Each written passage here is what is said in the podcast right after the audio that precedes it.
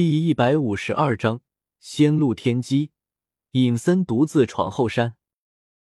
许仙听到“不在了”三个字，一下子蹦了起来，穿衣洗脸，打开柜子，把剪好的黄纸拿了一叠，放进随身小包包，出来随着隐森去了。二人一路上一度无话，脚步声清澈见底。隐森走路快，一不小心就跑到许仙前面去了。许仙跟不上，只好问话：“你爹怎么突然就没了？”尹森脚步慢下来，说：“病来的突然。”许仙又问：“到时候秋起来，要是地方正好是别人的地，你要去说说好话，毕竟占人家地了。”尹森说：“尽量占我家地吧，或者不占地。”许仙又问：“抬财的人问好了没？”尹森道：“还没。”村里都出去做事了，没几个男的。我看让我舅舅抬一个算了。许仙说：“胡闹，肯定不行。怎么没男的？我昨天还看到亮亮了，去把他们叫回来。”尹森道：“他出去打工去了呀，你能见到？说去城里打工了。”许仙知道说漏了嘴，索性错上加错，道：“打个低工。”尹森大为疑惑。原本父亲去世后假装难过的神情被一扫而光，露出自然的微笑，仿佛夏日雷雨过后的天空。道：“汤在哪？”许仙说：“在哪？我能说。”尹森从口袋里掏出原本就要给许仙的一盒玉溪，递给他，又拿出一盒开了口的，抽出一根，竟给许仙。许仙心花怒放，但是尚未盛开。尚缺一阵春风，尹森光棍一个，哪里懂得什么春风？他张着嘴，看着许仙，哈喇子都要流在脚下的黄土地上了。他向来对盗墓喜欢，但没有合适的茬子加入，也没有人介绍，由爱生恨，便曾经偷偷举报过好几回松林盗墓，但是没有看到一次派出所的警车。他有些心灰意冷。最近看到盗墓的消停了，他心里安慰一些。没想到今天听许仙这么说，他已经猜到十有八九，松林亮亮他们在盗墓，而且还是个大墓，所以他必须撬开许仙的嘴。父亲去世的事反而被他放在了第二位。尹森有云泥之望，许仙早有洞察，偏偏不让他轻易如愿以偿，只是抽烟却不说话。尹森青间一射之地的脚步逐渐慢了下来，极不自然的开始慢条斯理。逼迫的尹森自己开口：“许大仙人，多少钱？我父亲这次……”许仙道：“一般人请我选墓、超度、守财，还有香火钱，一千块。”尹森思忖：“这么贵？”想到盗墓，又觉得一点不贵，便说。好说好说，我敬佩的是许大仙人你的智慧。不瞒你说，我姨父也会一点风水，还和我说，如果想省钱，他可以代劳。我觉得不妥，我还是相信你。许仙觉得自己无可取代，心情大悦，一口气下去，三分之一的烟化为齑粉。二人逐渐和谐，有说有笑，朝着我们村慢慢走去。我们那的习俗，抬棺材一般需要八个人，中年人为佳，绳子要结实，不能断，不能有抱怨，而且八个人要写八字，让许仙过目，不能和死者相冲。如果有邻居、村人帮忙抬，最好；退而求其次也不是不行，马马虎虎也能过去。抬棺材有升官发财的意思。所以村里人都愿意帮忙，但是现在正值夏季，好多男人都出去打工了，勉强能凑够五个人，而且还没有给许仙算八字，其中还有一个不久前给别人抬过一次。许仙对尹森说：“去后山找松林他们吧，快去快回。”说完，告诉他大概方位。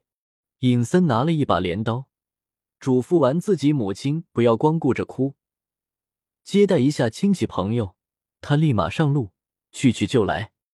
尹森仿佛历经了万水千山，找到了山洞的时候，正是中午，天气突然阴晦了，乌云像拼图一样，四面八方聚拢，把偌大的天空慢慢遮盖了个严严实实。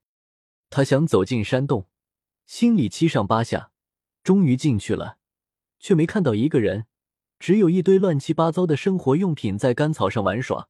正要从洞里出来，一阵熟悉的乡音从松树梢飞了下来，是松林的声音。老天不负有心人，尹森赶紧出来，看到四个影影绰绰的身形在旁边的马柳丛里若隐若现，他挤出来一丝微笑。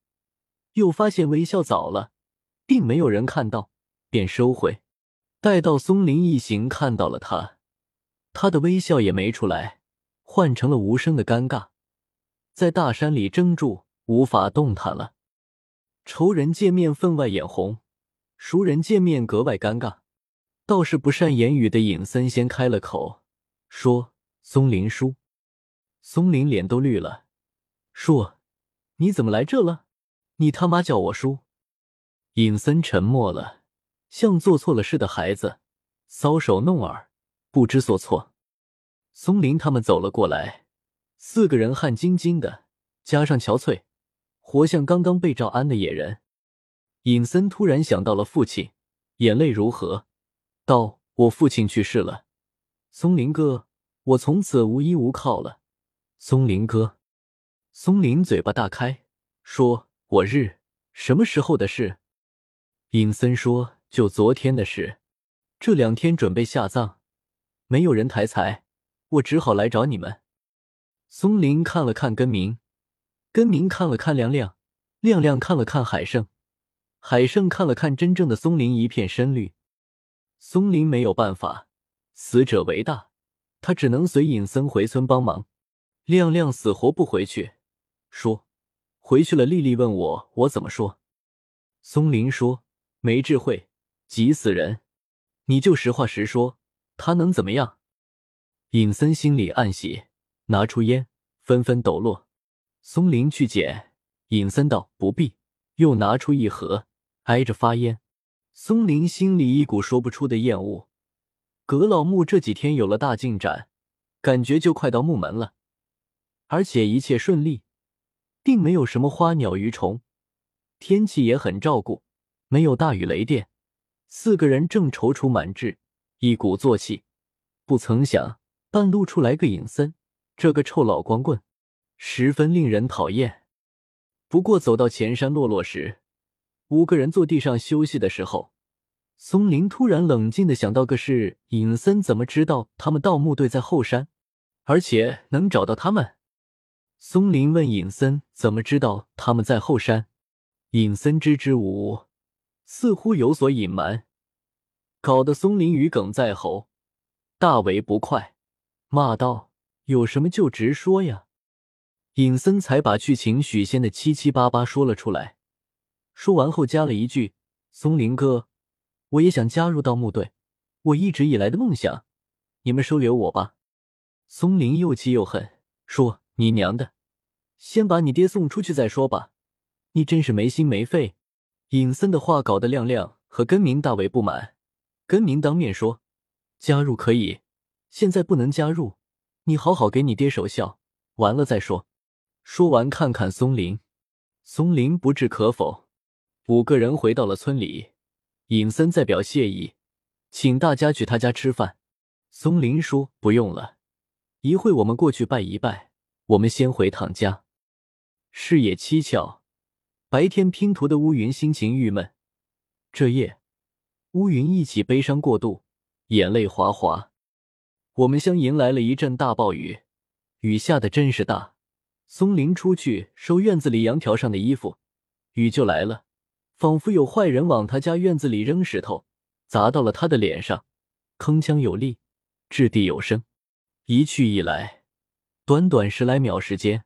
松林衣服已经湿透，他把门窗紧关上后，看到缩成一团在依依怀里的婷婷。松林说：“乖女儿，不怕，有爸爸在。”他发现他的声音完全被屋外震耳欲聋的雨声淹没，仿佛耳鸣。他上床，把女儿婷婷搂在怀里，依依顺势靠在她肩上，说：“你今年别出去了，就在家里做事吧。”松林灵魂出窍，思想九霄云外，他剜心地痛。他想：完了完了，墓道估计要被暴雨冲得坍塌。就算不塌，到时候全是雨水，真是万箭穿心。他不知道该责怪还是该感谢尹森。